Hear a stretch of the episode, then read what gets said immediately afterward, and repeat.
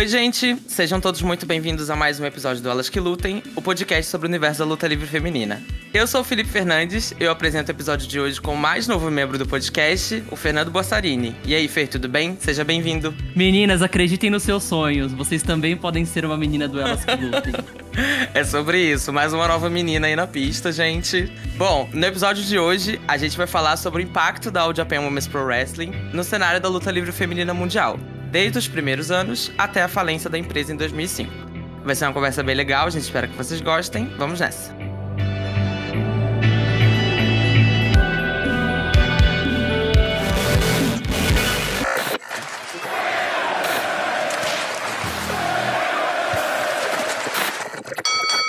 Gente, estamos começando aqui mais um episódio do podcast. Hoje a gente já vai dar início ao nosso novo formato. Quem ouviu o nosso último episódio já sabe que a gente fez alguns anúncios aí de mudanças que a gente vai fazer no formato do podcast. E um dos principais anúncios que a gente fez foi que a gente está trazendo novas pessoas aqui para a equipe do projeto. A gente anunciou a entrada da Ana de Marco, que vai entrar aqui para nossa bancada fixa do podcast, e também o Fernando Bossarini, que está aqui hoje, já participou aqui de vários episódios, né, mas agora está entrando aqui oficialmente como comentarista de Josh Puroreso. Muito chique, né, meninas? A Ana Furtado do Josh Puroreso nunca foi tão real, gente. Ela veio para ficar agora. E aí, basicamente, essas no... com essas novas entradas aí no projeto, a gente vai explorar um pouquinho novos assuntos, dividir um pouco mais também. Então, vocês não necessariamente vão é, sempre acompanhar as mesmas bancadas aqui nos episódios. Sempre vai ser um elenco diferente, com convidados diferentes. A gente espera que seja uma fase muito legal aí do Elas Que Lutem. E para começar, a gente resolveu trazer aqui para essa nova parceria minha e do Fernando sobre luta livre feminina japonesa, um assunto que é meio óbvio, né? Quando a gente fala aí da popularidade do Josh Puroreso, né? Que é a All Japan Women's Pro Wrestling, também conhecida como AJW, ou se você é uma bilíngue metida, AJW. Ou se você é uma bilíngue mais metida ainda, All Japan Women's Pro Wrestling. Women's Pro Wrestling, exatamente. E é isso, assim, tipo, não teria como a gente começar de outra forma. É, El foi a nossa porta de entrada para esse universo, né, Fê? É, foi onde tudo começou, assim, pra gente como, como fã. Então, para quem não sabe, assim, para contextualizar um pouco, a All Japan, né, foi uma empresa de luta livre feminina. Ela foi muito popular ali dos anos 70 aos anos 90. E ela é meio considerado o início de tudo, né? É, vários lutadores super famosos, tipo a Bunakano, a Manami Toyota, a Aja Kong, né? Que são alguns nomes que a gente acredita que vários de vocês já conheçam. Elas e várias outras, né, começaram suas carreiras ali nos rings da IJW. E foi ali também que elas construíram seus maiores clássicos, né? As lutas mais lembradas, todas aconteceram ali naquele período dos anos 90 e tudo mais. Foi a primeira federação feminina japonesa também a ter algum destaque em federações americanas, ser conhecida também pelo público americano, então foi um marco também por causa disso. É. E é uma raridade também, né? De naquela época você ter uma empresa 100% focada em wrestling feminino e que conseguia ter aquele, aquele nível de popularidade. É uma raridade, inclusive, até hoje, né? Acho que, tipo, desde que a JW foi fundada, a gente nunca teve nada igual, né? A nível de proporções, né? De público e tudo mais. E muita gente se pergunta, né? Por que, que o wrestling feminino no Japão é tão forte, tão popular, tão sólido, né? Se a gente compara, sei lá, por exemplo, com os Estados Unidos, né? Apesar dos Estados Unidos ser, tipo, o centro da luta livre mundial. Tudo isso começou ali na JW, né, de todo esse trabalho que foi construído. E uma coisa também que é muito legal contextualizar é que apesar de todo esse hype, né, das lutadoras dos anos 90, a JW já era um sucesso desde o início. Desde o início, lá no final dos anos 60, anos 70 inteiro, anos 80. E isso rolou principalmente por conta do formato, né, que eles criaram ali de mesclar wrestling com cultura pop. E aí, Fer, eu acho que seria legal pra gente começar aqui a conversa que você falasse um pouquinho pra, pra gente sobre esse formato todo, né? Que foi criado ali, do, o que que era esse formato e como que ele foi muito explorado ali nos anos 80 principalmente, né? E que atraiu muito público e muita audiência pra, pra JW e a audiência de luta livre feminina específica, né? Sim, a AJW, se você olhar para o público deles, você vai ver uma coisa muito diferente do que a gente vê até nas federações femininas japonesas atualmente. Você vai ver que a maior parte das pessoas que estão assistindo são mulheres, normalmente mulheres muito jovens. E isso era muito por causa do produto deles também, né? A AJW, eles traziam como grandes estrelas mulheres jovens, eles tinham ali uma regra de que as minas tinham que se aposentar quando elas fizessem 26 anos. As minas também gravavam álbuns de música pop. Elas tinham toda essa roupagem de idol que a gente vê em K-pop agora. que a gente vê nessas girl bands gigantescas japonesas também, eles já traziam isso naquela época. E normalmente eram mulheres, essas mulheres que tinham essa, essa roupagem mais idol, como babyfaces, e daí umas minas muito mais com uma roupagem punk, maiores tal, como Rios. E daí tinha essa dualidade ali para as minas que estavam assistindo, sempre era super emocionante ver essa, essa briga entre elas ali, né? Nos anos 80, que foi quando eles ficaram muito populares, que as minas ficaram muito. viraram popstars mesmo ali no Japão, você via a plateia ensandecida, assim. Tinha as principais ali, como babyface principais da, da empresa, que eram as Jumping Bomb Angels, que participaram da WWF numa época também. As Crush Girls, que é a Shigusa Nagai e a Lioness Asuka, principalmente, que também eram os babyfaces principais da empresa. Elas, elas tinham essas feuds contra esses personagens mais punks, assim, que eram principalmente a Dump Matsumoto e a Bun Nakano, que também são super famosas.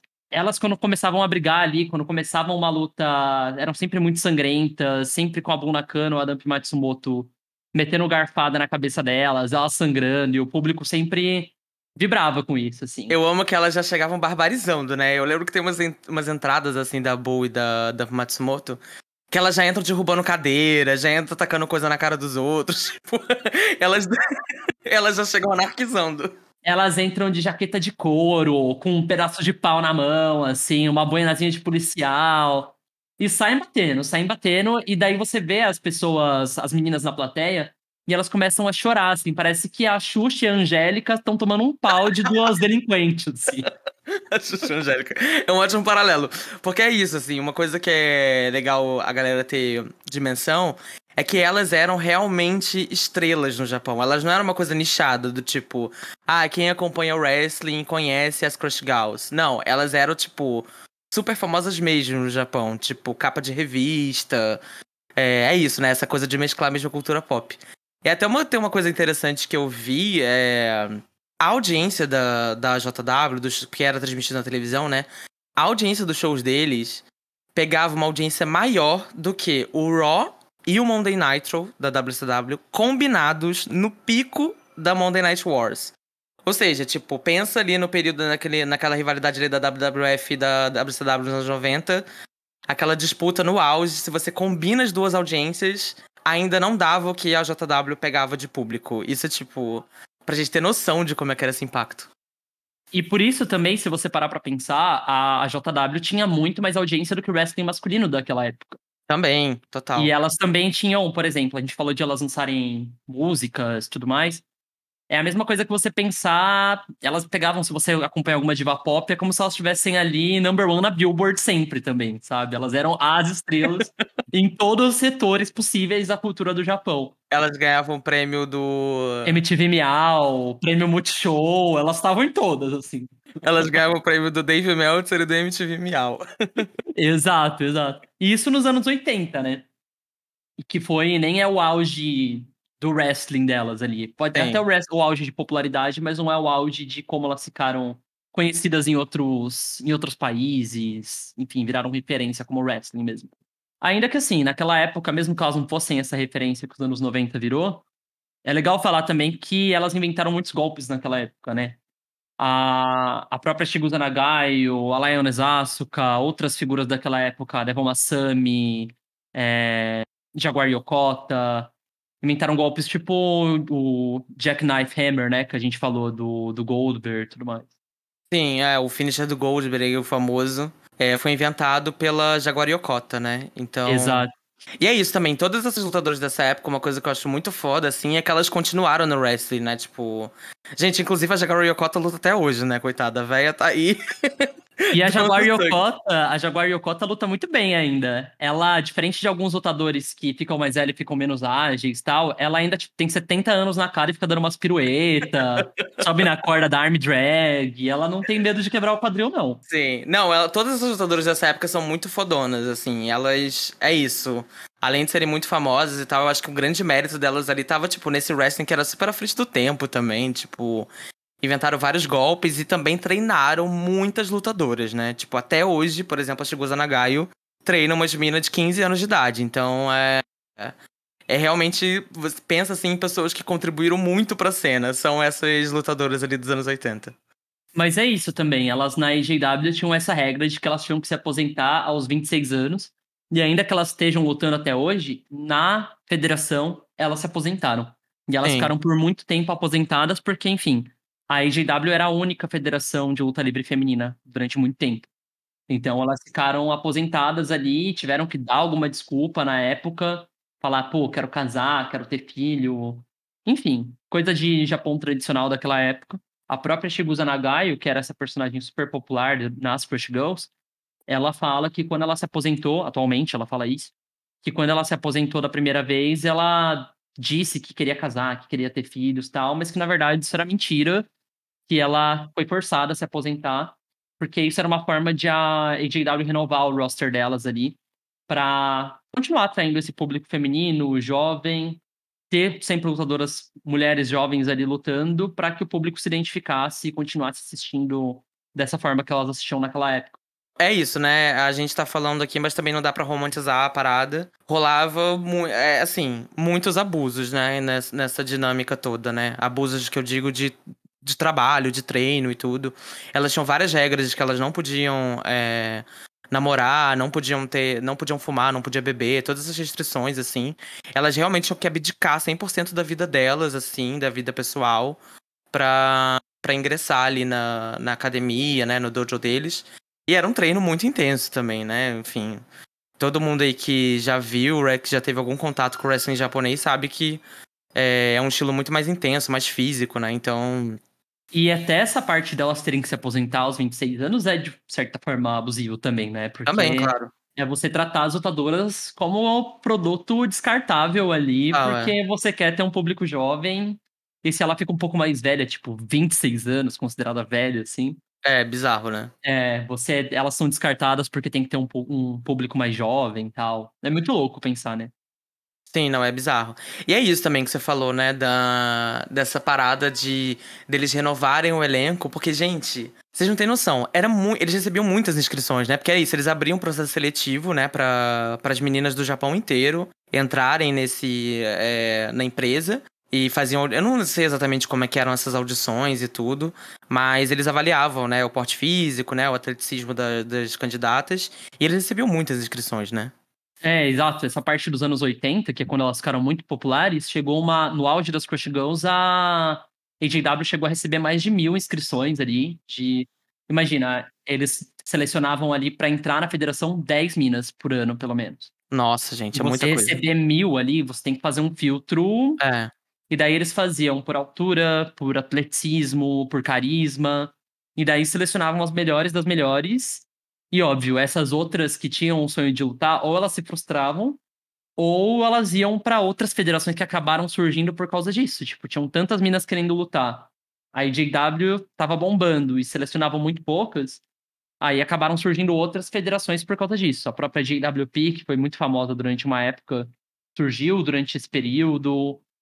E daí eles acabaram aceitando lutadoras que também viraram lendas, mas não passaram por esse crivo. Que daí a gente pode falar da Mayumi Ozaki, é, Dynamite Kanzai, nomes que ficaram muito conhecidos, que tiveram five star matches depois no futuro. E ainda assim não passaram por esse crivo inicial da IJW. A gente tá falando aqui dos anos 80, né? E é isso, né, gente? Tinha ali basicamente quatro grandes estrelas, duas duplas, né? Que era as Crush Gals ali da Linus Asuka e da Shigusa Nagayo. E elas frequentemente enfrentavam a Bunakane e a Dump Matsumoto, é, que eram as top heels ali da, da, dos shows deles. Eu tô lembrando que não sei se você viu que a Netflix vai fazer uma série da Dump Matsumoto, você viu isso? Sim, exato. Eles vão fazer. Eu imagino que durante essa série eles vão explorar justamente esse ambiente dos anos 80. É, eu acho que eles não têm como contar a história delas sem passar pelo, pelas grandes rivais delas. sim.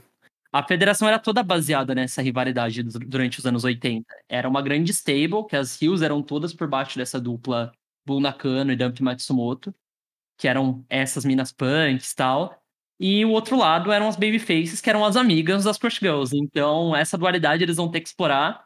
E a partir dessa dualidade, eles exploram tudo que a NJW oferecia naquela época. É, Eu tô bem curioso pra saber como é que vai ser essa série, que eles só anunciaram, assim, né? Eu não lembro agora o nome da série, eu acho que era Queen of Evil, alguma coisa assim o nome da, da série. Mas eu tô curioso porque é isso, a, a Boo, eu acho que ela é muito mais conhecida pro público ocidental, assim, de fã de wrestling, né? Sim. Só que a Dub Matsumoto, é, eu acho que principalmente que a Dub Matsumoto aposentou bem antes da Boo, né? Porque ela era bem mais velha. Ela é meio que a mentora da Boo Nakano também. Só que a, a Dub Matsumoto, é, é até pra gente que pesquisa e tal, é um pouco difícil mensurar o impacto que ela teve, né? Porque ela, sei lá, era personagem de videogame, ela inspirou vários personagens do, do wrestling ocidental também, tipo, wrestlers homens, inclusive. Então, tipo, tem várias paradas, assim, que ela tem muito influente, então eu tô bem curioso, assim, pra ver essa série. Espero que seja boa, né? Que não seja uma bomba. Igual algumas da Netflix atualmente. Né? Exatamente. Né? Mas eu acho que você falou disso da Bull ser mais conhecida pelo público ocidental. Eu acho que é muito disso, de a Bull continuou presente nos anos 90, né? É, nos total. anos 90 foi esse momento que elas ficaram conhecidas fora do Japão. O, a, a popularidade no Japão diminuiu um pouco, não era essa coisa meu Deus, a Shibuza Nagayo tá apanhando, eu vou morrer aqui. No resto do mundo, elas ficaram muito mais populares. Nos, nos Estados Unidos, inclusive. Para quem tiver curiosidade, é, eu recomendo muito vocês assistirem uma luta específica que é da, da Matsumoto contra a Shigusa Nagayo numa Hair vs Hair. Acho que tiveram duas, né, Fer, de, com essa estipulação entre elas. São duas lutas, uma que a Shigusa Nagayo perde e outra que a Dump Matsumoto perde. Então, se você der play ali, você não vai saber quem vai ganhar. Mas, Porque tem os dois resultados. É, se por acaso você chegar na, você chegar na luta em que a, a Shigusa Nagayo perde, tem uma coisa que eu amo no fim dessa luta, que é quando a Dump, enfim, ganha a luta e tal, e ela vai raspar a cabeça da, da Shigusa Nagayo e a Shigusa senta ali no meio do ringue. E, gente, é muito engraçado, assim. É engraçado no sentido bom. De como a plateia vai abaixo. As minas, assim, as meninas chorando muito. Elas estavam, tipo, desesperadas. Realmente, a Boo Nakano e a da Matsumoto era, tipo, a encarnação do capeta pra elas, assim. Tipo, elas tinham muito medo, era horrível. Eles dão um close na plateia, assim, e você vê realmente as garotas chorando, assim. jogando no chão. É. Tentando invadir o ringue, jogando coisa no ringue. Sabe aqueles final de WrestleMania que é... O público não gosta do final? Que o povo começa a jogar copo, começa a jogar... Elas começam a jogar tudo no ringue. Eu acho que se elas pudessem invadir o ringue e impedir a Dump Matsumoto de fazer uma maldade, elas estavam indo lá. Não, tem, um, tem umas coisas no YouTube, gente, que é muito bom vocês pesquisarem também. Que eu, uma vez eu achei, eu tava, tipo, assistindo uma luta. E aí, do nada, nos vídeos relacionados estava isso. Eu até mandei pro Fernando, eu falei, o que, que é isso? Que eu não sei nem que ocasião aquilo aconteceu. Se era na programação da JW mesmo, ou se era algum programa que elas participavam, da, da sei lá, da TV japonesa. Que são segmentos, tipo assim, um professor dando aula para uma escola de meninas. E aí, do nada, entra a Bonakane e a Dump Matsumoto na sala de aula, tipo, com um chaco, derrubando cadeira, atacando coisa na cara do professor. Elas simplesmente entram, apavoram todo mundo, batem no professor e vão embora. É esse o segmento, assim. Elas invadiram a escola. Garotas invadiram... subversivas. Sim, elas entram, invadem a escola, batem no professor, Aí tem um outro também que elas invadem uma festa do pijama. Enfim, é, as nossas bolsonaristas favoritas, né? Batendo em professor. Mas elas eram umas bolsonaristas ainda com uma roupagem mais punk. Não vamos chamar elas de bolsonaristas, vai. Elas eram subversivas, vamos dizer assim. Total. Mas é muito bom, é muito divertido. Sim, o formato, se você parar pra pensar, é muito simples, né? São duas baby faces perfeitas ali, que são as minas. Elas, as, as Crush Girls têm uma roupagem meio karateca ali, uma coisa meio focadas assim em serem grandes lutadoras, enquanto as outras são essa coisa completamente contrária. É muito o bem versus mal ali lutando e causa uma reação muito genuína, realmente, no, no público ali. Total, é, é o pessoal chorando, morrendo, porque as mocinhas estão apanhando das vilãs. Era basicamente isso. e funcionava muito bem. É incrível ver. Parece que o público realmente acreditava que era real aquilo. Não era uma coisa ah, não, não gostei porque a minha favorita não foi bucada da forma que eu gostaria. Não, eu quero ver o bom, o bem vencer o mal e acabou. Sim. Total. É, mas isso que você tá falando, a gente tá falando aqui muito sobre esse formato, né, das idols e do, desse envolvimento com o público, com os personagens. Quando a gente vai para os anos 90, que é meio, com, onde, é meio que a porta de entrada de todo mundo que vira fã da JW, né, aqui no, nos países ocidentais, é, tem uma mudança, assim, né, de lógica, né, do, de como eles produzem. Uma das principais coisas, assim, que muda é que eles abandonam um pouco essa fórmula de popstar, né? E as personagens também são muito mais diversas, né? Você perde um pouco dessa dualidade, né? De, das monstras e tal, das Monster Heroes contra as Babyfaces Underdog. Eles têm, você tem uma pluralidade de personagens muito maior. Você também tem rivalidades de Rio contra Rio, de Face contra Face, tipo... Eles dão uma complexificada ali no, no bagulho. E como eles abandonam um pouco essa lógica das popstars, eles também perderam muita audiência, assim, né? Audiência na TV mesmo. É, mas por outro lado, como eles passam a focar muito mais no wrestling, na técnica, é, que é da onde surgiram todos esses clássicos aí que boa parte dos fãs conhece, eles acabaram ganhando muito público nos estádios, assim, nas arenas. Então eles conseguiram fazer shows em lugares muito maiores, viajar muito mais o Japão inteiro, fazer show no Japão inteiro. Só que é isso, eles perderam na televisão, mas ganharam nos ginásios, né? E isso também mudou muito o público deles, né? É, se, se você parar pra comparar, assim, dos anos 90 pros anos 80, nos anos 80 tem muito mais essa coisa juvenil, né? Os gritos ali dos adolescentes, não sei o quê. E nos anos 90 já tem mais aquela plateia que todo mundo meio que já conhece, né? Do Japão, da galera mais silenciosa, mais adulto, um público mais adulto e tal. E que também as coisas ficam bem mais intensas, né? Uns combates bem mais, mais físicos e tal. E que eu particularmente amo. Eu acho que tudo fica um pouco mais complexo também nos anos 90. Você falou dessa Sim. parte da dualidade. Eu acho até difícil de ver Quem é face, quem é rio, né? é, quem é face, quem é heel, porque os personagens ficam mais complexos, Sim. tudo fica muito grande, as lutas ficam muito mais intensas e mais complexas no wrestling também. Mais épicas também, né? É, tipo, elas inventavam alguns golpes nos anos 80, ok. Mas nos anos 90 era meio que. Não era meio que regra. Mas era muito comum lutadoras terem como finisher um golpe que elas inventaram, assim. Um golpe original. E que são golpes que ficaram muito famosos, né? A gente até Sim. fez uma série no, no podcast, nas nosso, no nosso Twitter e no Instagram, que quem acompanha a gente deve ter visto, que a gente postou alguns vídeos de golpes que foram criados por lutadoras japonesas. E tem, tipo, golpes que são muito famosos, sei lá, Death Valley Driver, que é um golpe que, sei lá, acho que não tem nenhuma empresa de wrestling que você vai ver, que não tem um lutador que não tenha um Death Valley Driver ali como finisher ou um golpe especial. E foi inventado pela Itsuku Mita, né, da, das Las Cachorras Orientales. Você tem o Another Lights Bomb, da Akira Hokuto, tipo, que vários lutadores usam. Então é um poço de criatividade mesmo. Inclusive, a, uma das lutadoras mais famosas dessa época, a Manami Toyota, ela inventou muitos golpes. Era assim, você via uma luta dela, ela tava dando, metendo um, um suplex novo ali. Ah, isso aqui é diferente porque a mão da, da guria vai atrás e vai... Ela vai ser jogada com mais impacto. Ah, essa aqui a mão vai na frente, essa vai por baixo das pernas. Esse aqui vai com as mãos enroladas e dando É. um nó atrás da perna também. Ela inventava várias variações dos próprios golpes, né? Exato, exato. E, às vezes, e era muito surpreendente ver as lutas dela. Eu acho que ela é muito famosa também por causa disso. E ela é tão querida por causa disso também. Você nunca entendia o que que ela ia fazer na luta. Ela, do nada, ela saía correndo e metia um golpe diferente. Assim. É que ela também lutava de um jeito muito plástico, né? Tipo, ela se jogava, gente. Tudo que ela, eu achava muito, eu acho muito impressionante até hoje, tipo, o moonsault da Toyota, ela sobe na no corner só com as pernas, ela não usa as mãos assim pra apoiar. Tipo, ela apenas sobe no corner ali na última corda e se joga sem usar as mãos assim de apoio. Ela apenas vai se jogando, ela do nada ela tá correndo, ela pula em cima da corda e tipo se joga pra fora. É muito É, impressionante. ela, ela é, muito, é muito impressionante sempre que ela faz isso. De que todo golpe que ela vai dar, que ela pula nas cordas e vai voltar no oponente, ela nunca vai na corda do meio, assim. Ela sempre vai na última corda. Você acha que ela vai sofrer um acidente, quebrar o pescoço ali.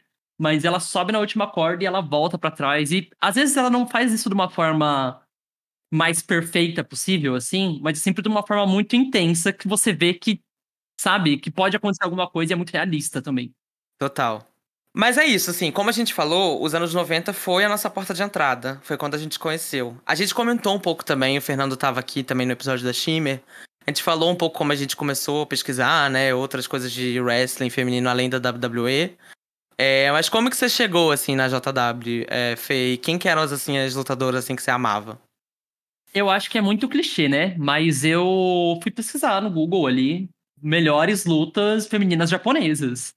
E daí, querendo ou não, você chega naquelas five star matches do Meltzer ali. Ai, quais são as lutas mais bem avaliadas?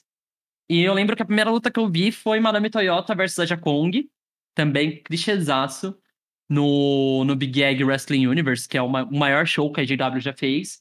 E é assim, muito impressionante. Essa luta não é assim a melhor luta da época tal, mas pra quem nunca assistiu é, Joshi Puroreso, você vê aquela luta, a Toyota sendo dobrada no meio, sendo arremessada igual um boneco, assim.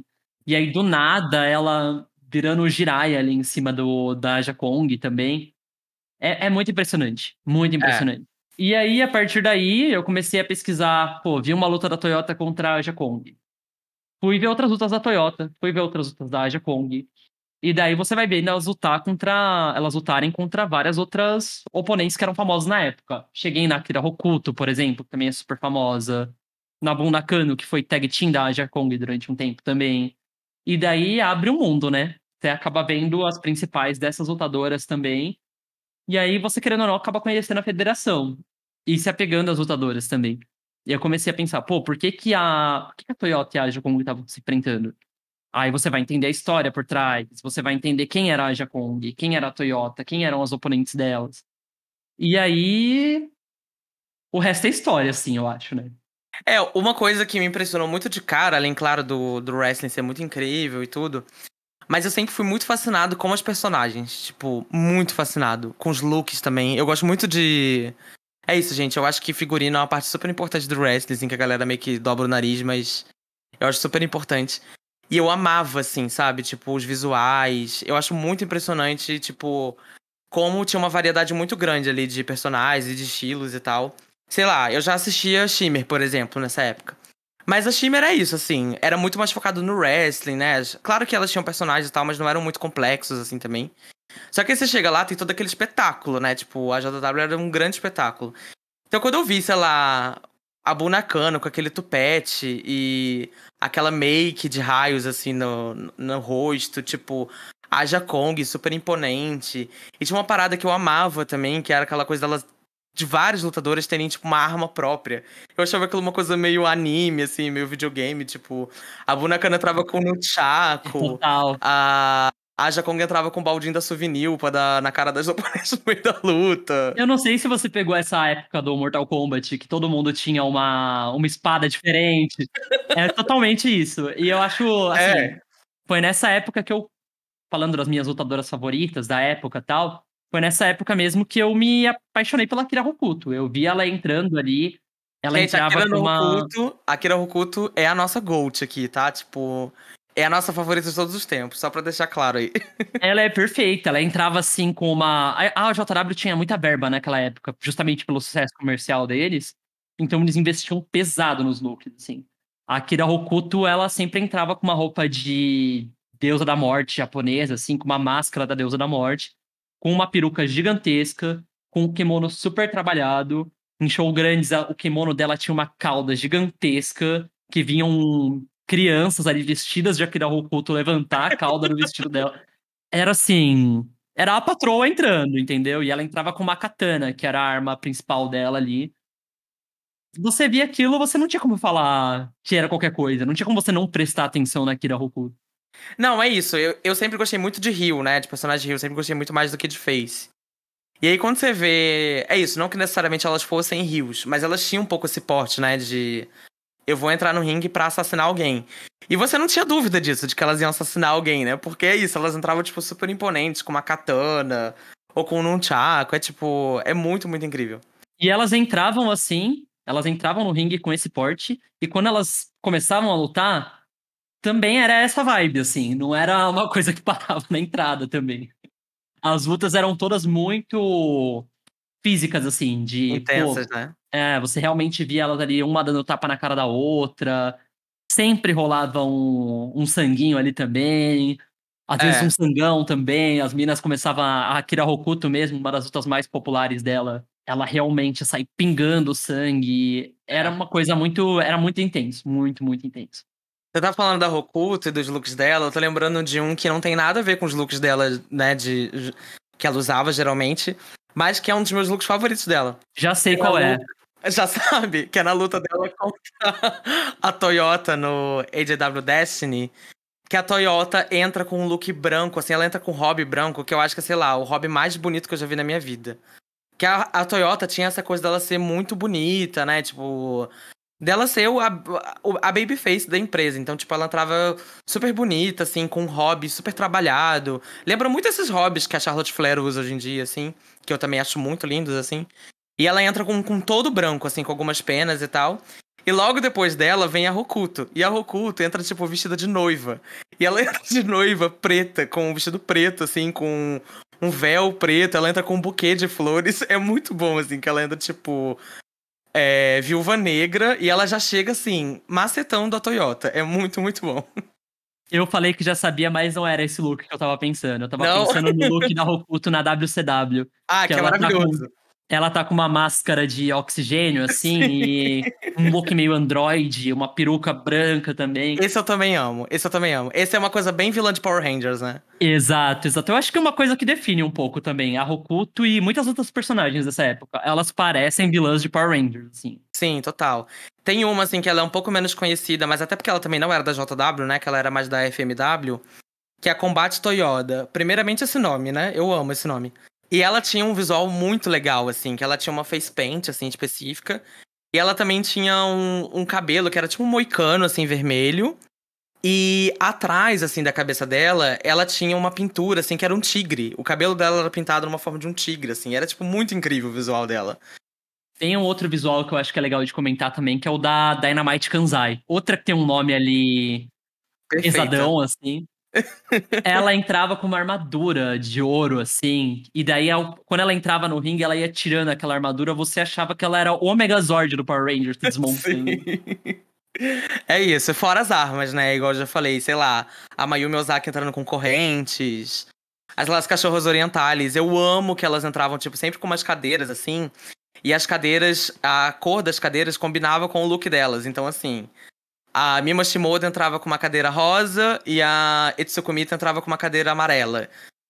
Tudo era muito pensado, assim, a coisa visual, né? E era muito, muito bom. A gente tava falando da Dynamite Kanzai, da Combate Toyota. É uma coisa que, que eu sempre penso assistindo também, porque no wrestling feminino americano, durante muito tempo, e principalmente naquela época, era muito estereotipado de gênero, assim. Tipo, as É. mulheres eram sempre extremamente playboy bunny, assim, né? Uhum. E no Japão era uma coisa meio. Pô, tinha umas. Tinham bofinhos também lutando, sabe? Tinha várias andrógenas, né? É, exatamente. Era uma coisa. E elas não eram necessariamente vilãs também, como isso acontecia nos Estados Unidos. A Dynamite Kanzai mesmo era uma das mais populares da federação rival da AJW, que era a JWP. E ela tinha um estilo, assim, totalmente Tomboy, né? tomboy, exato. Não, total. Isso é uma parada que eu também gostava muito, assim. É...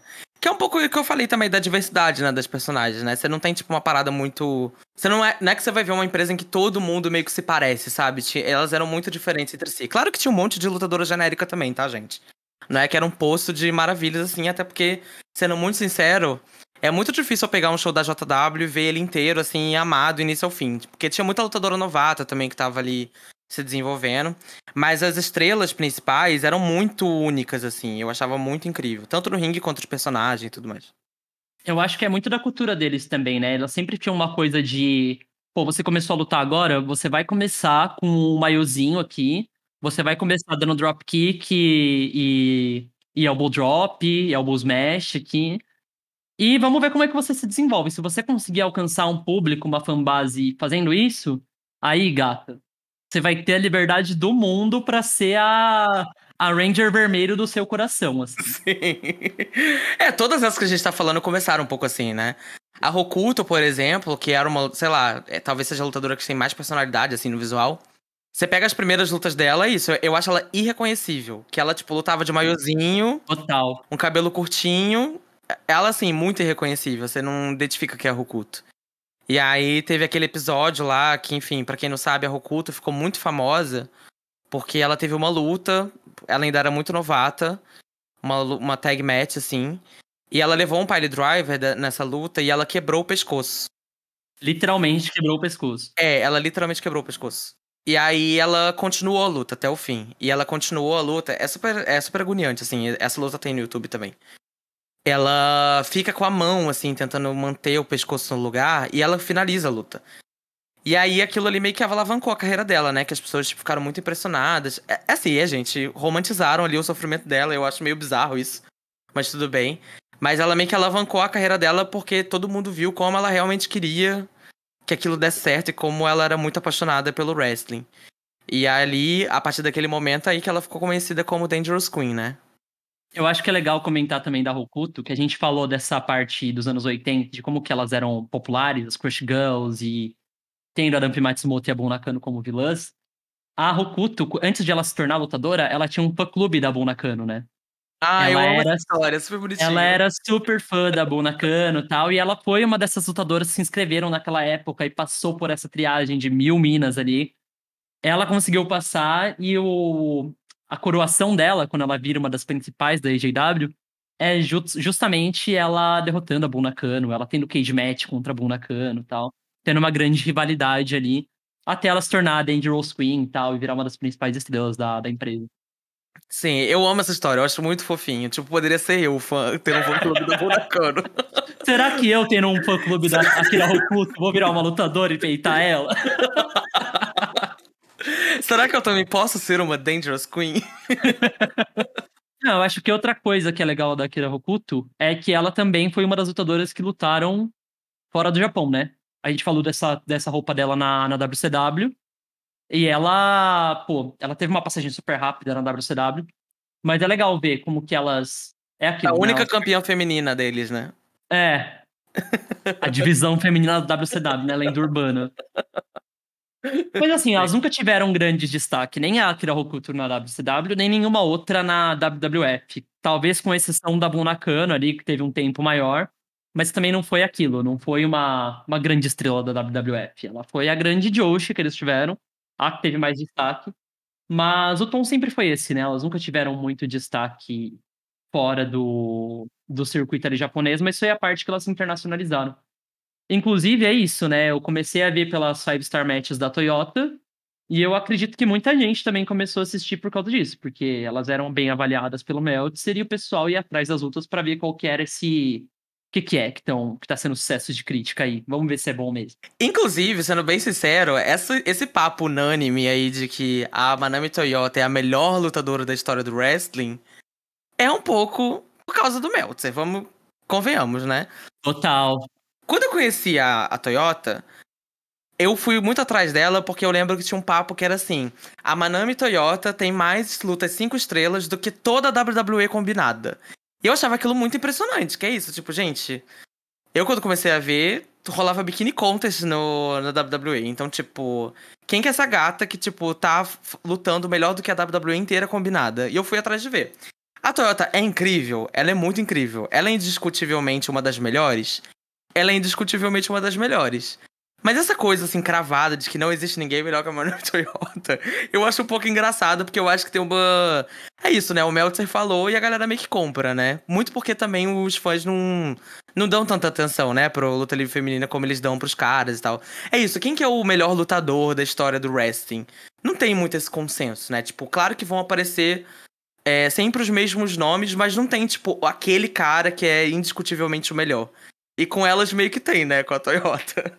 E o Meltzer, ele sempre tem os favoritos deles, né? Porque assim, a Toyota lutava bem, mas ela lutava bem numa época que muitas outras lutadoras lutavam bem. A Aja Kong, indiscutivelmente também uma das melhores. A Kira Hokuto, também. Bun Nakano, também. Enfim, né? Só que ele tinha uma coisa pela Toyota que a gente parando pra. trazendo dados aqui, a Toyota tem 13 Five Star Matches de 92 até 95. 13. É muita coisa. É muita coisa. E assim, a Kira Hokuto tem Five Star Matches? Tem, contra a Toyota. É, é isso também, né? Tipo, várias lutadoras têm luta 5 estrelas porque é contra a Toyota. É, contra a Toyota. e aí eu fui pegar aqui quantas lutas dela tinham pelo menos mais que quatro estrelas pelo Wrestling Observer ali. E ela tem mais de 50 lutas com mais de quatro estrelas. É muita coisa. É muita coisa. E faria mais sentido se as lutas em geral naquela época fossem bem avaliadas desse jeito. Eram bem avaliadas? Eram. Mas as da Toyota sempre eram assim. Era a unanimidade ali. Tipo, É. a Toyota é a Toyota e o resto é o resto. O que, se você parar pra ver as lutas, não é tão verdade assim. Mas É. naquela época, eu acho que a opinião do Meltzer ainda tinha até mais relevância do que tem agora. Ainda tem. Então, você imagina, né? Naquela época, que as pessoas tinham menos acesso também pra assistir. É que ele ia assistir os shows ao vivo, né? Ele assistia os shows na plateia Sim. nessa época. Então, tipo, ele só falava e as pessoas não tinham muito como assistir também, né? Então, a galera aceitava e é isso, né? É sobre É isso. engraçado, é engraçado como surgiu isso, porque até gravando um podcast ali, o Lutinhas Cast, que é um outro podcast que cobre a AJW ali, um dos meninos que gravaram comigo mencionou isso, que a, o Meltzer começou a assistir AJW porque o Terry Funk falou pra ele ali, pô, olha só, essas minas estão barbarizando, estão surgindo vários golpes ali, é, vai assistir porque o fluxo tá sendo esse. Os golpes estão sendo inventados no Joshi Puroresu, estão indo pro Puroresu e depois estão indo pro wrestling americano. Então vai lá que você vai ver ali um outro mundo. Ele foi, e fia, aí ele deitou, ele falou: não, é isso aí. Terry Funk, você acertou. Eu acho que era tipo assim: o Meltzer sentava ali bem bonitinho na plateia. Começava a tocar a música da Toyota, ele já falava assim: é sobre isso, quatro estrelas, para começar. Porque, Vamos tipo, ver assim, se ela passa das quatro dessa vez. é muito impressionante. Sei lá, é todo esse. É porque hoje em dia rola muito isso também, né? Dele, por exemplo, sei lá, com o Osprey, os Young Bucks. Ele tem um pouco essa coisa, né? De tipo. Esses lutadores favoritos dele, que a luta já começa com quatro estrelas. E com a Toyota é um pouco assim. E eu acho muito engraçado, porque, tipo, eu amo a Toyota. Eu, inclusive, acho que, sei lá, a Toyota é impressionante como ela lutou bem até o último dia da carreira dela. E a gente tá falando, sei lá, a Toyota não tem nem 10 anos que ela aposentou. Ela lutou, ela sempre lutou muito bem até o fim da carreira dela. É, mas ela não é de ela não é minha favorita, assim, sabe? Tipo, tem lutadoras ali que eu acho muito impressionantes e lutas que são muito boas, assim, também. E que ele ignorou, a crítica ignorou. É, e aí, consequentemente, os fãs ignoram, né? Porque bem ou mal, gente, a gente fala mal do Meltzer e tudo, a gente já comentou isso várias vezes aqui no, no podcast. É, mas a crítica tem um papel importante também, né? De apresentar pro público, né? De bem ou mal a gente só conhece também isso por causa do Meltzer. A verdade seja dita, né? A gente foi atrás por causa disso. E é muito impressionante se você parar para pensar o quanto a gente fala desse impacto que a crítica tem, mas olha só. A Buna Kano lutou na WWF, ela é conhecida. A Akira Hokuto lutou na WCW, também é conhecida assim no ocidente. A Manami Toyota nunca lutou fora do Japão. Exatamente. E é mais famosa que todas elas, né? É mais famosa do que todas elas. O pessoal considera, considera ela uma das melhores, sem ela Sim. nunca ter pisado. Quer dizer, ela pisou nos Estados Unidos depois na Chicara, mas lá em 2010, 2011. Exato, tipo, ela já tava no fim da carreira dela quando ela foi para os Estados Unidos, né? Sim, no auge dela, quando ela ficou conhecida mesmo e quando ela virou a, a GOAT ali do, do wrestling japonês feminino, ela nunca tinha lutado nos Estados Unidos. E todo mundo Sim. já conhecia, já achava ela incrível por conta da, da avaliação aí dessas 13 five stars de mais de 50, 4 estrelas. Eu acho até engraçado essa parada da, da Toyota como GOAT. Tem uma parada que vira e mexe acontece, assim, que eu acho muito besta. Por exemplo, tem um. Sempre é muito comum de vir e mexe você ver um tweet, sei lá, de alguém falando. A Charlotte Flair é a melhor lutadora que a gente já teve na luta livre feminina. E assim, gente, eu sinceramente, eu não acho a Charlotte Flair a melhor lutadora que a gente já teve na luta livre feminina.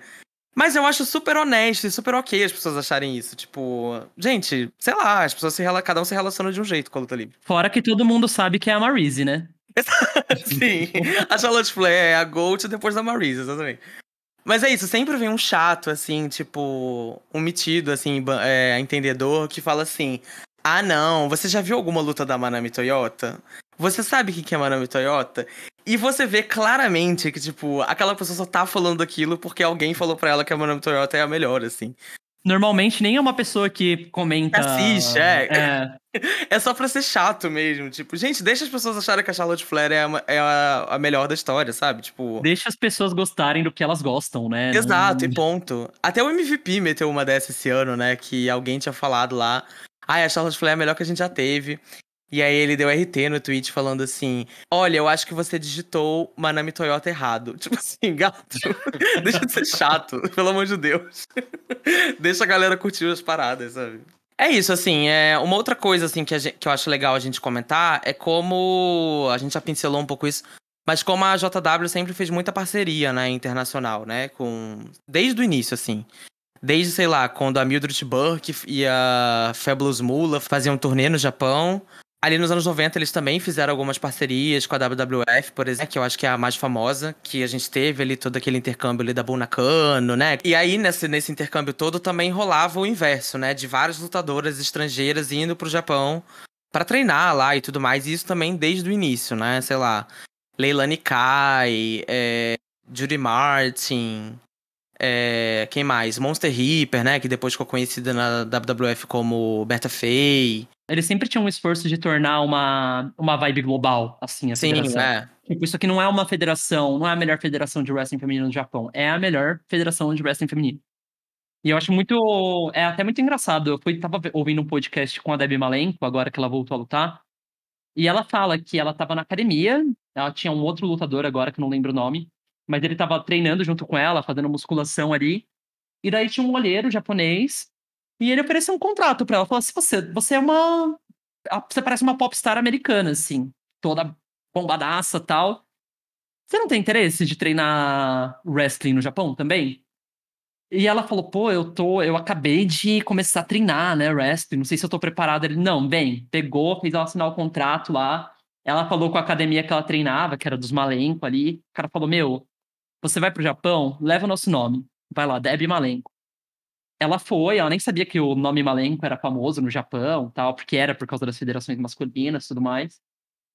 E ela foi, treinou super ali. As lutadoras americanas ali, que iam mais cruas também, acabavam se desenvolvendo muito, se desenvolver igual as, as lutadoras japonesas que estavam lutando na federação também. E elas eram, viravam parte do roster, assim. Da mesma forma que ela, que aconteceu isso com ela, aconteceu com a Madusa, né? A Lundra Blaze, que virou WWF Champion, Women's Champion depois. A Lunda Blaze, inclusive, ela tem, quando ela foi indicada no a Hall of Fame da WWE, ela tem uma fala super bonita, assim, super emocionada, que ela ela fala, né, que toda a base dela de wrestling veio do tempo que ela ficou no Japão, assim, né? E ela é muito grata e fala, ela citou nominalmente a Shigusa Nagayo, é, a Bonakano, né, que foi, sei lá, a principal rival da carreira dela, né? E, e ela realmente teve muita projeção, né? É, sei lá, acho que das gaijins, assim, né, como eles chamam as lutadoras estrangeiras. Ela foi a mais famosa, né? Tanto que ela defendeu o título feminino da WWF, né, no Big Egg, né? Que é esse maior evento, né? Da, da história do wrestling feminino. Sei lá, era tipo a WrestleMania dela, sei lá, foi o quê? Umas 30 mil pessoas que estavam nesse evento? Eu acho que esse evento dá muita dimensão da popularidade delas ali também. Elas lotaram Tokyo Dome, foram 42 mil pessoas assistindo o evento ao vivo. Nossa, 42 mil, é muita gente. E, e é isso, assim, elas não eram tão famosas igual nos anos 80, tal, como a gente falou, mas elas ainda tinham muita popularidade entre os fãs de wrestling. Então, se você pegar esse público, foi maior do que a WrestleMania do mesmo ano.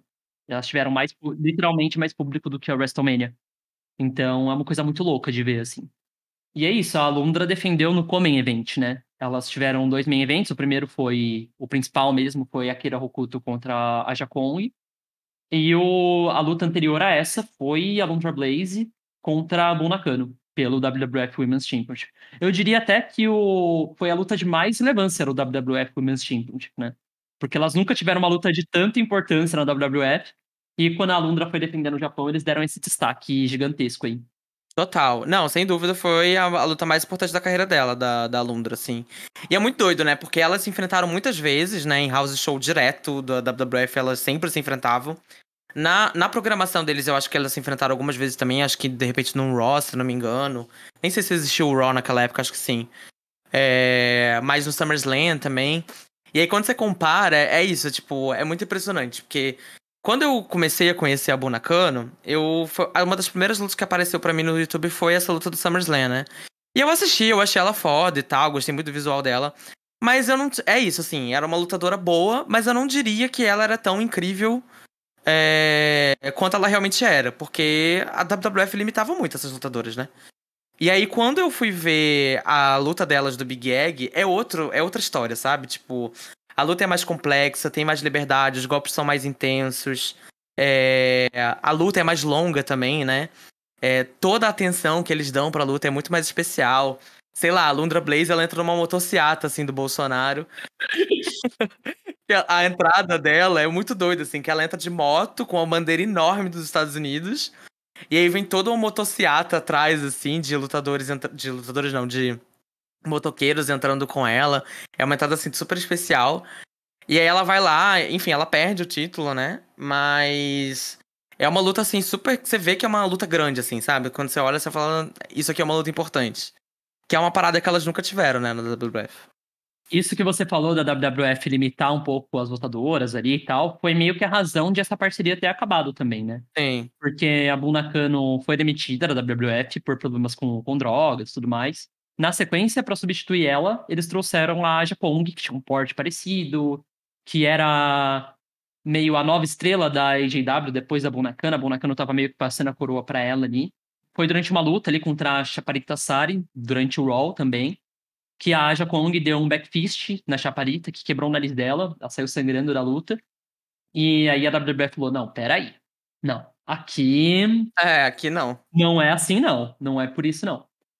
E aí é meio que acabou durante muito tempo, né? O wrestling feminino na WWF em geral. Eles meio que desistiram e mandaram elas de aviãozinho ali de volta pro Japão. Falaram, tchau, filha. Vai na, na sua terra, você vai fazer isso aí. Na minha, não. Fazendo um merchanzinho aqui do nosso podcast, a gente tem um episódio aqui que a gente fala muito sobre esse período, né? Que é da participação feminina das Monday Night Wars. Tá aí disponível em todas as plataformas delas que lutem. É um episódio super legal que a gente fala muito sobre, sobre esse cenário ali daquela época, né? E como rolou realmente, como essa luta foi meio definitiva também ali para eles acabarem com a divisão, né? Por um bom tempo, assim. Essa limitação da, da fisicalidade das lutas, eu acho que é legal de falar também, que não é uma coisa que ficou ali, né? É uma coisa que ainda impacta bastante o estilo das lutadoras japonesas Até hoje, que vão né? para os Estados Unidos. Elas ainda têm uma limitação porque é isso, elas aprendem a lutar lá de uma forma muito intensa, de chute na cara e tapa na cara também. E quando elas vão para os Estados Unidos, isso meio que dá uma fica de uma forma mais light ali, que às vezes os grandes spots delas são justamente isso, de dar um, uma bicuda, uma bicuda ali que elas não vão poder mais dar. Tem uma parada também que rolou, assim, no, na WCW, que foi quando as lutadoras japonesas foram para lá, que o Eric Bischoff queria, né? Construir uma divisão feminina, não sei o quê, uhum. tudo papinho. É, e aí uma das lutadoras que foi, foi a Shigusa Nagayo. E aí ela, enfim, ela tava com. A personagem dela era muito bizarra, que era, sei lá, o nome da personagem dela era Zero, tipo, zero. Que porra é essa? Que nome é esse? E ela tinha uma pintura facial. Era super bizarra, assim, nada a ver com, a, com o trabalho da Shigusa Nagayo. Shikoza Nagayo, que é essa grande lutadora, essa grande lenda que a gente falou da dupla Crush Gauss ali dos anos 80. Quando a gente fala que a Xuxa e a Angélica estavam apanhando, ela era a Xuxa. É Sim. ela era a Xuxa. E isso é isso, você tem a Xuxa do George Puroreso lá na WCW, aí eles fizeram um torneio lá pra coroar a primeira campeã. Ela foi eliminada no primeiro round, se não me engano, numa luta super rápida. Nos comentários, os comentaristas falando absurdos, tipo, falando assim, quem que é esse homem que tá numa luta feminina? Porque, enfim, a Shigusa era uma dessas também que tinha um visual meio tomboy. E aí, é isso, assim. Aí é uma parada que eu fico pensando que acontece até hoje, né? Que é, são essas lutadoras que têm um legado enorme na luta livre. Tipo, construíram uma carreira foda. Tem uma importância, assim, gigantesca. Não só dentro do ringue, mas fora também. Shigusa Nagayo, enfim, uma grande treinadora, fundou sua própria empresa e tal. E aí vai para os Estados Unidos, nessas, nessas empresas grandes mainstream, e tipo, tudo isso some, né? E isso acontece até hoje. Tem uma parada que eu fico muito puto, assim, é, puxando esse gancho, que é a Amy Sakura na AEW, sabe? A Amy Sakura, eu queria muito que as pessoas tivessem, sei lá, um pouquinho de noção, dimensão de quão importante ela é pro wrestling, sabe? A Amy Sakura, sei lá, ela treinou facilmente mais do que 50 lutadoras, assim. E 50 lutadoras que envolve, que tem dentro desse grupo aí uma galera que tem, tem uma carreira muito legal, assim, tipo a Hikaru Shida, a Riho. É, ela tava tão cansada uma época de fundar a empresa no Japão que ela foi até pra Tailândia abrir uma empresa de wrestling. É, foi uma pessoa super importante para incentivar a cena de wrestling na Tailândia, impulsionar. E é isso, ela vai pro, pra EW, Desde que ela voltou, ela nunca apareceu no, nos shows semanais. Mora de aluguel naquele AW Dark. E é isso, o legado dela não serve para nada, sabe? Tipo, eles consideram completamente que é uma parada que não acontece com as lendas lá da New Japan, entendeu? Sim, o próprio Minoru Suzuki ali entrando na, na AEW é uma comoção, assim. Né? Exato, né? tipo, o Minoru Suzuki, cortaram a entrada dele lá com a música de entrada dele e virou uma comoção, virou lá o Suzuki Incident. Aham, uhum. imagina se fizessem essa comoção pelo tratamento da Amy Sakura, né? O pessoal ia tá iam estar tomando as ruas. Ia ser assim. Exato. E é isso, assim, isso é uma parada que acontece direto. E isso não é só com as japonesas, né? Com as americanas também. Sei lá, Mercedes Martinez no, no NXT foi tratada igual lixo. Sei lá, se as pessoas soubessem, né, é, a, a, importância que ela tem, né, pro, pra luta livre também feminina. É muito doido, assim. Isso é uma parada que, é, que eu acho muito bizarra e como acontece muito até hoje, né? Ah, e parênteses que a Amy Sakura também é cria da JW, né? Então fugimos do tema, mas nem tanto. Ela entrou justamente nessa época dos anos 90, que estavam surgindo, sei lá, mais de dezenas de grandes lutadoras naquela época. Mas tem um exemplo até mais recente, mais recente não, mas bem recente também, que é a própria Viper, né? A Piper Niven ali.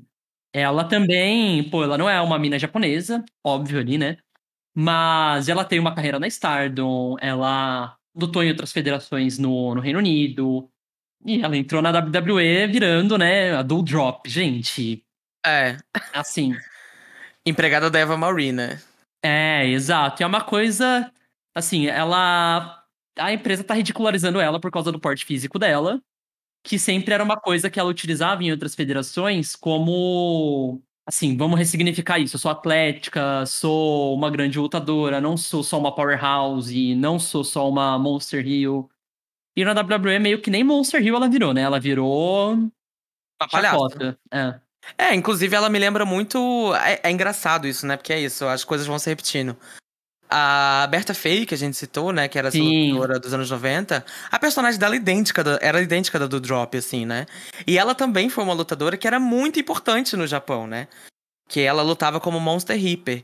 Teve uma época que ela era uma, da, ela era uma das lutadoras mais relevantes do mundo, né? Tipo, ali nos anos 80 e tal. É, porque ela tinha o cinturão principal. Foi a primeira lutadora estrangeira a conseguir esse cinturão, se eu não me engano. E ela era muito famosa, assim, né? Muito impressionante, assim. E aí é isso, vai pra, pra WWE e vira chacota. Ela é irreconhecível, né? Ela como Berta Feia é irreconhecível. Ela, você não disse que ela era Monster Reaper ali. Ela como Berta Feia é uma coisa bem é bem difícil de assistir, na verdade, porque ela é. É desconfortável, bem desconfortável. É desconfortável, é. Não tem como você não se sentir mal pela pessoa ali, que você sabe do, de todo o histórico dela, você sabe do quanto que ela é a fodona ali, e ela naquela posição de ser um personagem do Zorra Total pro Vince McMahon da risada, é. sabe? É, e pra mim, mesma coisa com a do Drop. Eu não consigo ver assim, me constrange muito. Eu acho, tipo, horrível. É, e eu particularmente gosto muito da Viper, da Piper Eu Niven. amo também, amo, amo, amo. É, uma coisa também que é, é legal de observar, de que nessa época as lutadoras também não tinham tanto destaque, porque sempre tinha aquele argumento, né? O wrestling feminino não vende. Não. É, sempre, pra você lutar um estádio, você precisa de um Hulk Hogan, você precisa de um The Rock. E não, né? Tanto que elas no Japão lotaram um estádio que teve mais público do que a WrestleMania com The Rock, com Hogan.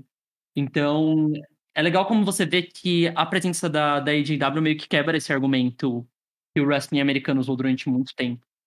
Você vê que realmente não é, só não é possível, só não era possível alcançar essa popularidade por causa das limitações que a própria empresa colocava no wrestling feminino.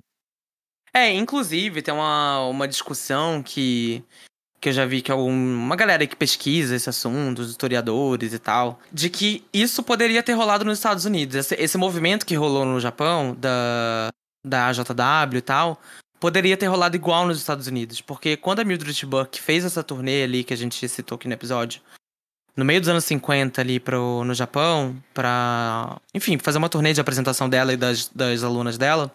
Inclusive até a Mei Young estava no meio dessas alunas. Uhum. É, aquilo ali foi um que impulsionou ali a popularidade da luta livre feminina no Japão, né? E esse era o sonho da Mildred Burke, né? Era construir esse, esse cenário de público de luta livre feminina. E ela tentou fazer isso de todas as formas, né? Então, assim, se ela conseguiu impulsionar isso no Japão, nos Estados Unidos ela não conseguiu por uma série de motivos, assim, né? Um dos produtores lá, que era super influente, era marido dela, eles tiveram um relacionamento super abusivo, e aí quando ela se separou, ela passou a ser boicotada. Aí veio a Fabulous Mula também, que passou a trabalhar com todos os produtores, e a Fabulous Mula era muito influente. E a Fabulous Mula era muito. Ela já ia para esse perfil mais de atração B da luta livre feminina. Então, é isso. Ela sempre buscava alunas sedutoras, né? Todas essas polêmicas também que a gente já sabe, né? De cafetina e tudo mais. Que ela. Enfim. Ela ia mais para essa vibe de que o wrestling feminino é um show B. E a Mildred Burke acabou perdendo relevância. Mas é isso, ela também tentou construir essa cena nos Estados Unidos. E você pensar que a gente poderia ter tudo isso que a gente viu no, no Japão, essa cena super rica que a gente tem até hoje, né? Que isso poderia ter rolado também nos Estados Unidos é muito frustrante, né? Você parar pra pensar nisso que não aconteceu. Não, total. Porque é muito diferente de ver, né? Tipo, você vê as lutadoras como um show B ali, uma divisão que não tem tanta importância. Até durante muito tempo elas participavam dos shows meio que como. Ah, Sim. vai ter uma luta de anão e uma luta de mulheres, assim, sabe? Sim é uma coisa bizarra, porque no Japão é diferente você assistir por causa disso. Você vê que tem lutadoras é, no low card, tem lutadoras mid carders, tem lutadoras main eventers, tem lutadoras que fazem Tem uma. tag team wrestling, né, meninas? Que parece que é uma coisa tão impossível de ser feita nessas empresas. Olha só. E de duplas, de verdade ali, né? Não são Sim. duas lutadoras aleatórias ali. Elas têm roupinha combinando, Sim. nomes de duplas, uma história do porquê elas são uma dupla. Sim. Tudo isso pra dizer que não é porque, sei lá, ah, o público japonês é diferente, ou porque as mulheres japonesas são super dotadas, elas são geneticamente modificadas e que elas lutam pra caralho e conseguem lotar ginásio. Mulheres mutantes. Isso, não, é que tipo, é fruto de um trabalho muito extenso. A JW começou nos anos 70, nos anos- no final dos anos 60, pra chegar a esse auge de lutar um Tokyo nos anos 90. Então, assim, é, se a gente hoje tem, sei lá, mais, sei lá, eu consigo pensar em umas 10 empresas de luta livre feminina que hoje estão em atividade no, no Japão, com elenco próprio, né, a maioria delas, inclusive. Se você tem esse cenário tão rico assim, não é porque, ah, é porque lá é diferente, não sei o quê. Não, é porque rolou uma parada, um movimento muito maior, assim, né? E que um trabalho muito grande, extenso, que possibilitou chegar aí- onde a gente tá, né? E que nos Estados Unidos é muito mais difícil, né? Você pensar que é isso, a WWE descobriu que mulher é gente há Ontem, cinco anos que, sei lá, a WWE descobriu que, nossa, as mulheres podem lutar, aí é foda, né? É difícil, assim. E aí eles fazem todo o discurso lá, o merchandising, né? O discurso de marketing pra empresa. E aí chega agora, tipo, na pandemia, demitem um monte de mulher, assim. Tipo, aí é foda, né? o discurso da WWE eu acho bizarro, assim. É porque é sempre, além de eles terem descoberto as mulheres ontem, assim, existem mulheres. Sim. eles tratam também como se eles tivessem feito uma grande revolução ali, né? Pô, a gente achou. A É. gente descobriu as mulheres. Tipo, E é WWE, vocês eram o problema, sabe? Tipo, É, exatamente, exatamente. É que eles, eles se colocam, tipo assim, nós éramos um reflexo de uma sociedade conservadora. Não, WWE, vocês eram, tipo, o problema, sabe? Bom, mas é isso, assim. é, a gente comentou, né, no início do episódio que a JW ficou em atividade ali até 2005. Os anos 90 foi o grande boom, né? Depois, enfim, a crítica deu uma abandonada, né? O próprio Meltzer parou de cobrir os shows delas. Várias outras empresas começaram a surgir pra competir com eles. Porque é isso, a gente tá falando da, da JW, mas a gente tem que ter em mente também que era uma empresa muito grande. É, os donos eram, tipo, caras dos business, tipo. Então tinham muitas essas regras. Era é o, a merda de você trabalhar em toda empresa grande, né? E aí, vários lutadores, conforme iam ficando insatisfeitas, saíam, abriam suas próprias empresas e tudo mais. Aí, paralelo a isso, eles foram perdendo al- alguns acordos de televisão. A programação, os shows deles começaram a ser exibidos depois da meia-noite, o que foi muito ruim pra eles. E, ali, e aí, antes deles fecharem, eles perderam o acordo da televisão total, então eles nem eram mais exibidos, assim. E teve uma questão econômica, né, que você sabe um pouco mais, ou Fê, se você quiser comentar sobre isso. Sim, foi. Na verdade, eles tiveram esse boom. O principal. O auge deles ali em questão de wrestling e tal foi em 95, mais ou menos. E daí, em 97, o pessoal da. esses businessmen da, que cuidavam da IJW, eles tinham investido muita coisa em. Na, na área de, de imóveis ali do Japão. E teve uma queda na economia. A economia de, do Japão quebrou nessa época. E eles perderam muito do dinheiro que eles tinham. E daí, por isso, eles meio que pararam de pagar o que eles pagavam para as lutadoras principais, para as principais estrelas deles, ali Manami Toyota, é, Aja Kong, Kyoko Inoue. E elas, insatisfeitas, com razão ali também, né? Estavam ali se matando no ringue para ganhar pouco e menos do que elas ganhavam. Elas acabaram saindo da IJW para ir para essas outras federações que o Felipe falou, fundar suas próprias federações, na maioria das vezes, com uma ou duas lutadoras que iam com elas. E daí acabou ficando totalmente pulverizado, assim, né? Você via algumas lutadoras aqui, outras ali. A própria IJW, às vezes tinham elas participando, muitas vezes não, porque elas eram participavam muitas vezes como freelancers, não como elenco fixo mesmo. Hum. E daí a popularidade também foi se pulverizando dessa forma, porque essas, essas federações, eles não tinham grandes crossovers, como acontecia nos anos 90, de pô, um show grande com todas elas. Cada uma tava meio que no seu mundinho ali, e daí elas passaram de lotar um estádio com 42 mil pessoas para shows que, vai, se passavam de mil pessoas era muito, sabe? Com a exceção, talvez, da Gaia Japan, que é, foi uma grande federação que surgiu durante esse período, que foi fundada pela Shigusa Nagayo, levou muitas delas, elas estavam pulverizadas ali, mas muitas delas estavam com contrato fixo na Gaia. E, e foi isso. Aí, a partir disso, a IJW começou a cair, viraram um segundo lugar para a Gaia. E, e a cena em si ficou super enfraquecida, assim. Até elas Total. saírem, saírem do, do mercado mesmo em 2005. Mas ainda assim, mesmo durante esse período, eles criaram grandes estrelas. Até estrelas que a gente que a gente conhece até hoje, assim. Nanai Takahashi, Amazing Kong, que começou a treinar lá e foi uma das grandes estrelas desse período da IJW também. Momoe Nakanishi, que é pouco lembrada também, mas foi uma grande estrela, uma super lutadora que surgiu nessa época. A Amazing Kong, inclusive, ela entrou é, justamente para substituir um pouco o papel da Aja Kong, né? O, exato, Os produtores da, da JW queriam alguém que, tipo, substituísse ali o, a função da narrativa da, da Kong. E aí entraram, tipo, com a Aja Kong, que era uma, com a Amazing Kong, que era, tipo, super carismática, uma ótima lutadora. E aí, até por isso que o nome delas é igual, né?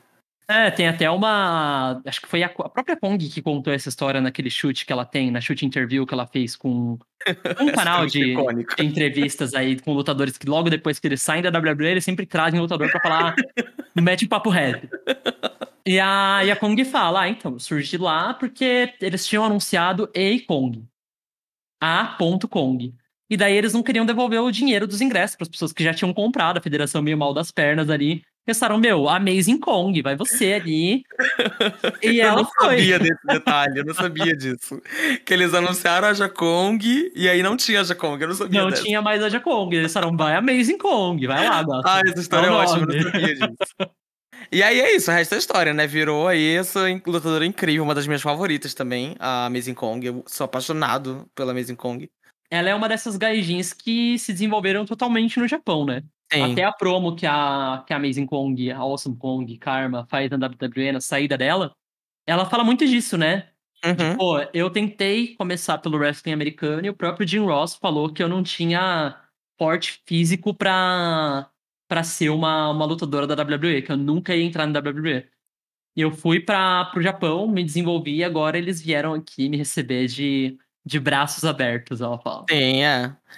É isso, né? Ela fala, né, que foi para lá virar uma máquina de wrestling. E virou mesmo. Essa promo dela eu acho muito emocionante até, a última é, promo dela na WWE. Sim.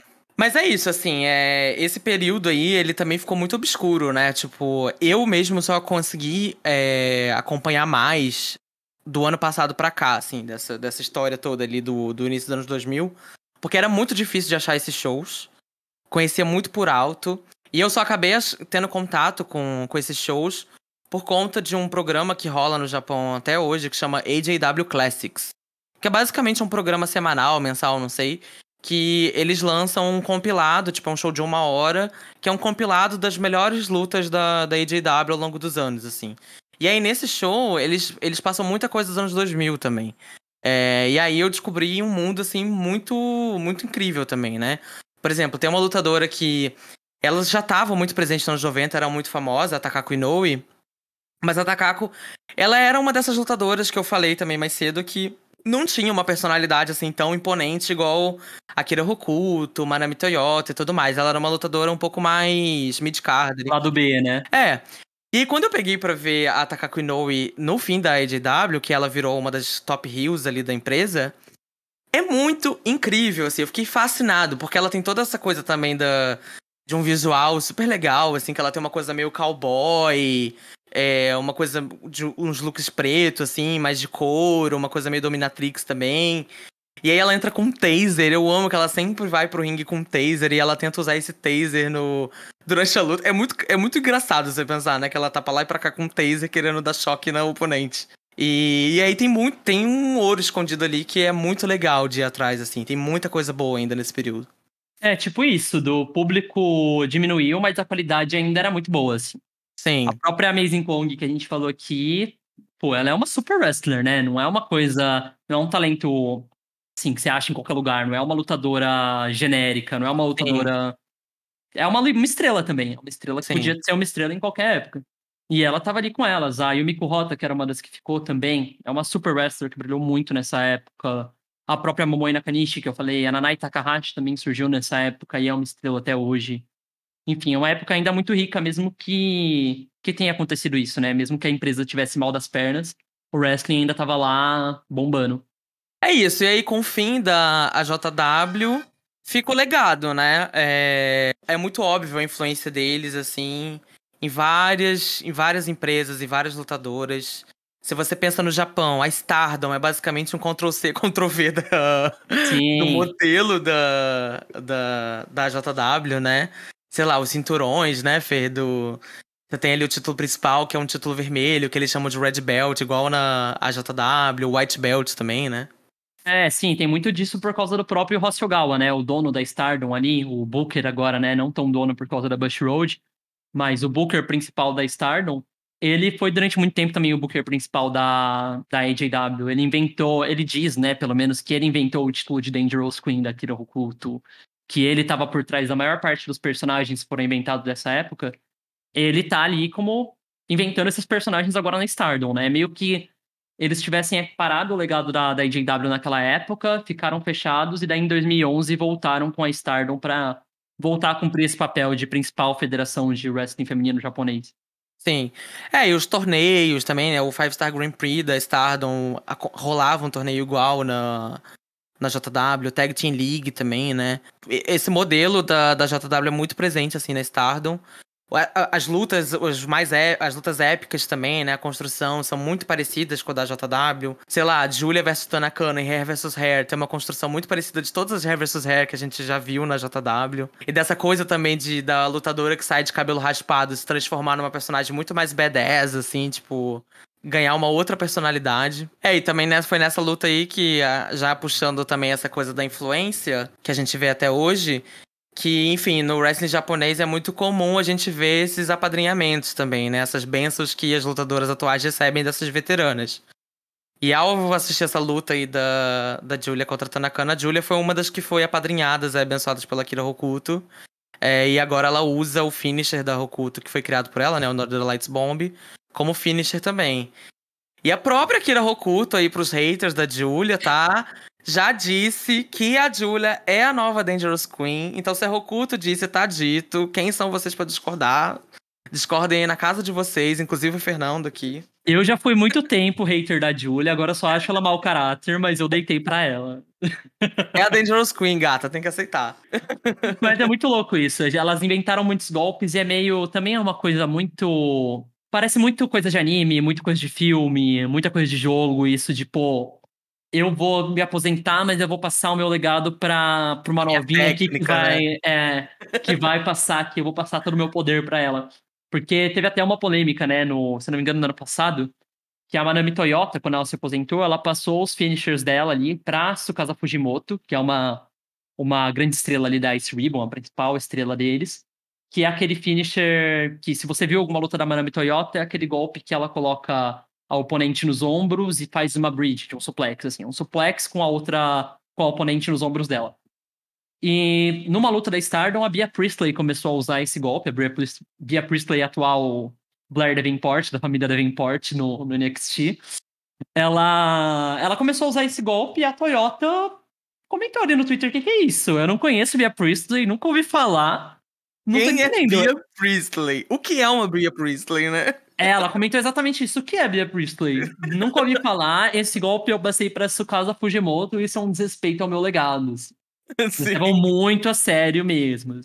E aí a Bea Priestley e o Will Ospreay foram chorar no Twitter, né? Falando que a Toyota devia agradecer, né? Que é uma homenagem que a Bea Priestley tá, falando, tá fazendo. E eu, tipo assim, Will Ospreay, dobre sua língua. Como assim a Toyota devia agradecer? Tipo, a quem Bea são Priestley, vocês? Né? e eu até e eu gosto da Bia Priestley, apesar de eu achar ela meio mau caráter também. Eu acho que ela é uma puta lutadora. Mas tem essas coisas, né? Do tipo. É cultural, é né? É, é cultural e que, tipo, a galera chega lá desrespeitando assim, achando que vai virar oba-oba. Mas a gente também vê que o mundo não dá voltas, né? Ele capota. Porque se a Bia Priestley não parou de usar esse finisher por bem, ela parou por mal, né? Porque a WWE já cortou esse finisher dela aí no NXT UK. Falando da, da influência da Toyota, tem uma lutadora que eu, que eu lembro que quando ela estreou na WWE, eu achava muito engraçado como ela tinha a Toyota como referência máxima, assim, e era muito. Era esquisito para mim, porque não era tão óbvio. Tipo, a Naomi tinha acabado de debutar como uma Funkadactyl ali. Ela era uma dançarina do. Eu nem lembro qual era o nome do lutador. Produce Clay. É, assim. E eu vi as entrevistas dela logo que ela debutou, ela falava: Não, a minha lutadora favorita é a Manami Toyota. Perfeita. É, eu quero. Eu vejo as lutadoras e falo, ah, eu quero ser igual ela. E eu achava muito engraçado, né? Porque como que você vai imaginar uma lutadora que entrou ali como cheerleader do Brodus Play ali? É, e ela não tinha, ela não tinha background de wrestling também, né? Ela entrou, tipo, ela foi contratada como uma dançarina mesmo, né? Sim, sim. E ela começou, quando ela começou a lutar, ela tinha a Toyota como referência máxima. Eu acho que isso liga muito com o que a gente estava falando, né? De que as lutadoras, como não tinham um wrestling feminino tão desenvolvido nos anos 80, 90 nos Estados Unidos, rolou essa coisa de, pô, minhas referências também são as mesmas das lutadoras japonesas ali. As lutadoras japonesas são minhas referências. Total. É, a Sasha Banks também. A Sasha Banks é ratinha de AJW, que eu sei. Inclusive, eu acho que é bem possível, porque a, a Sasha tem um pouco. Ela é da nossa faixa etária. É, eu tenho 27, você tem quanto? Eu tenho 29. 29. Véia. A Sasha, eu acho que tem tipo 28, uma coisa assim. E ela sempre fala, eu já vi ela falando em entrevista, que quando ela era adolescente, ela ficava na internet, em fórum, catando os shows da JW, que ela era muito fã da Rokuto.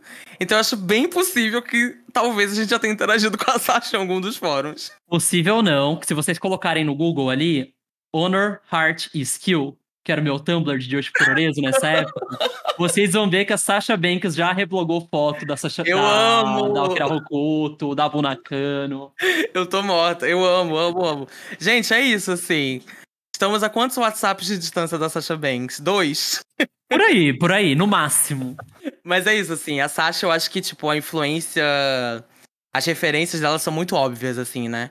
É, eu acho que dá pra você ver muito. Apesar de não ser tão óbvio, né? De serem personagens muito diferentes. Mas eu acho que tem muita coisa da Hokuto na Sasha Banks, assim, né?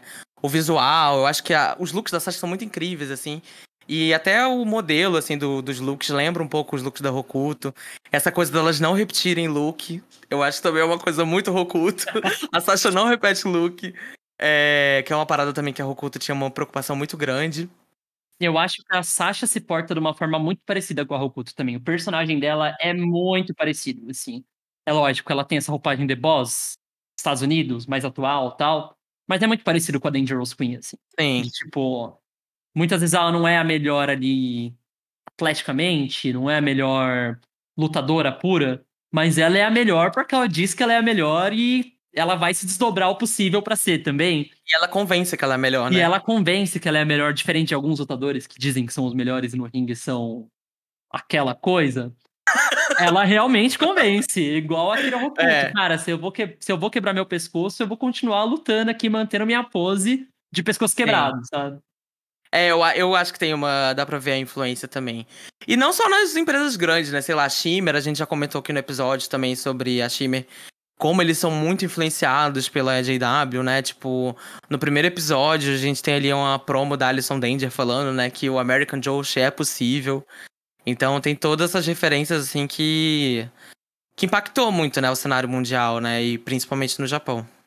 A própria Sarah Del Rey tem uma menção honrosa aí, né? Porque ela entrava na Shimmer com uma maquiagem, com uma face paint ali, que remetia muito a face paints da, da AJW dos anos 90. E ela entrava com Boss of the World, como música que era a música da Bull Nakano nessa época. Total, ela entrava com a música tema da Bull, realmente. É, e todo, assim, o moveset dela, né? Pile Driver pra lá e pra cá, tipo, tem muita coisa parecida também. A Sarah, inclusive, foi treinada nessa época também. Depois que a AJW tinha tinha caído ali, tinha meio que. Não estava tão grande, igual era nos anos 80, 90. No finalzinho dos anos 90, começo dos anos 2000, se não me engano, a Sara foi pro Japão justamente treinar com a Yumiko Hota, que era uma das lutadoras dessa época. Então ela leva muito disso e agora, se parar pra pensar, ela tá na WWE levando isso para outras minas num, num, num patamar muito maior, né? É isso, gente. Legados.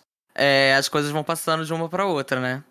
Bom, gente, mas é isso. Esse foi um pouco o panorama que a gente tentou traçar é, desde o do início da popularidade da JW até os últimos dias, né? Falar um pouco também desse impacto que tem até hoje, que a gente consegue ver no, no wrestling feminino.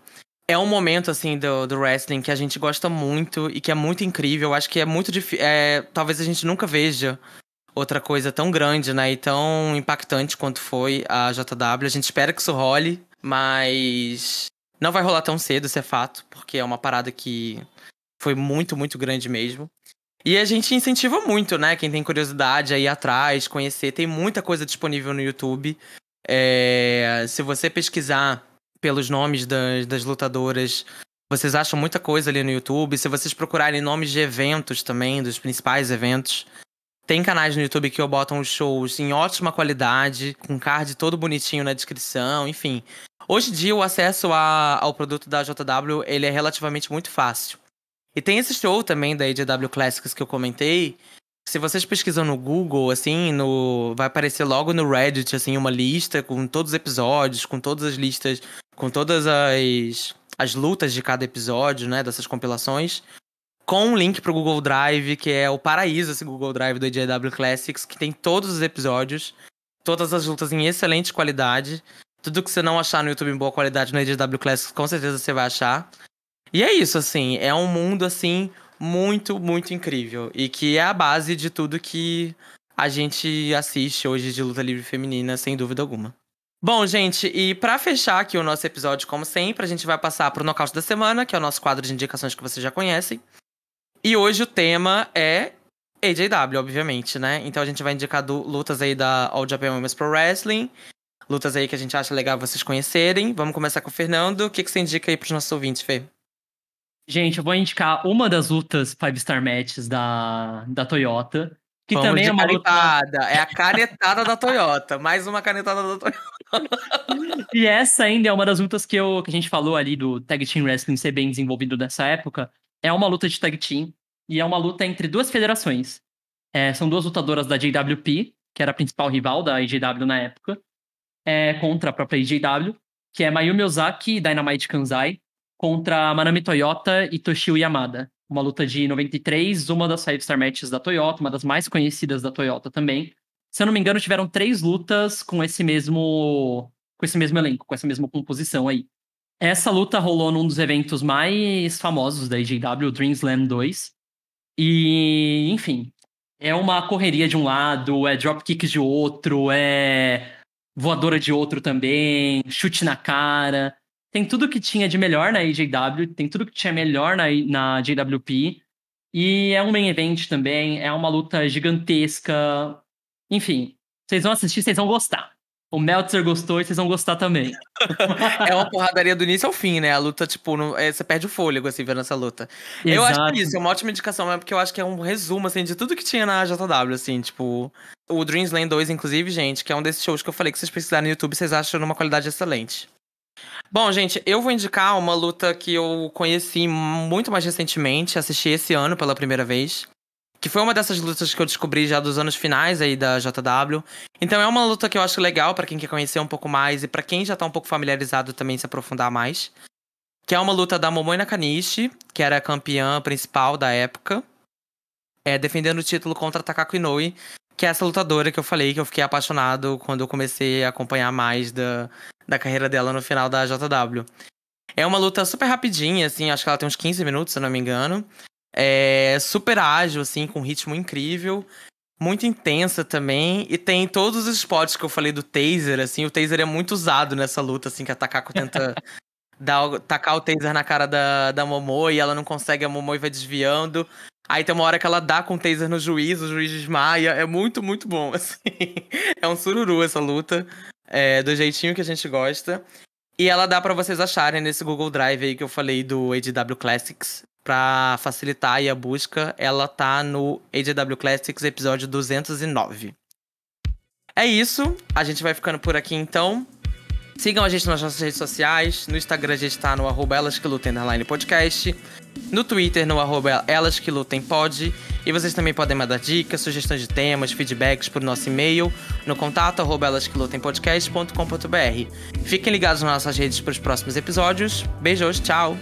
Tchau, gente. Shigusa Nagayo, rainha do pop.